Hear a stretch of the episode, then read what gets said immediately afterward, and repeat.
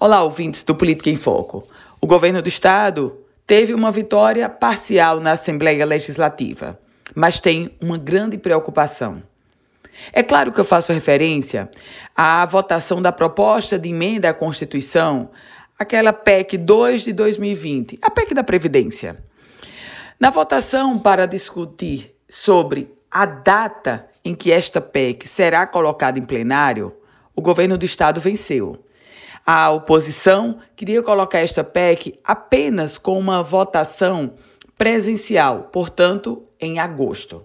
Mas venceu, prevaleceu por 13 votos a 11 a tese de que a PEC, a proposta de emenda à Constituição da reforma da Previdência Estadual, vá para plenário hoje. Só que tem um problema. Para aprovação, a PEC precisa de 15 votos.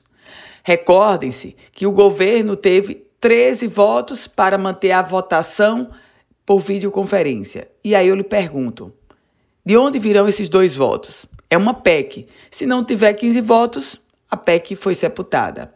Nesse contexto, nessas próximas horas, o Executivo Estadual, que tem se empenhado muito em aprovar essa PEC da Previdência, vai precisar de outros dois votos daqueles 11 que a oposição conseguiu, manteve na votação dessa terça-feira. Nesse contexto, meus caros ouvintes, deveremos ter novos e empolgantes capítulos na votação da PEC da Previdência nesta quarta-feira. Eu volto com outras informações aqui no Política em Foco com Ana Ruth Dantas.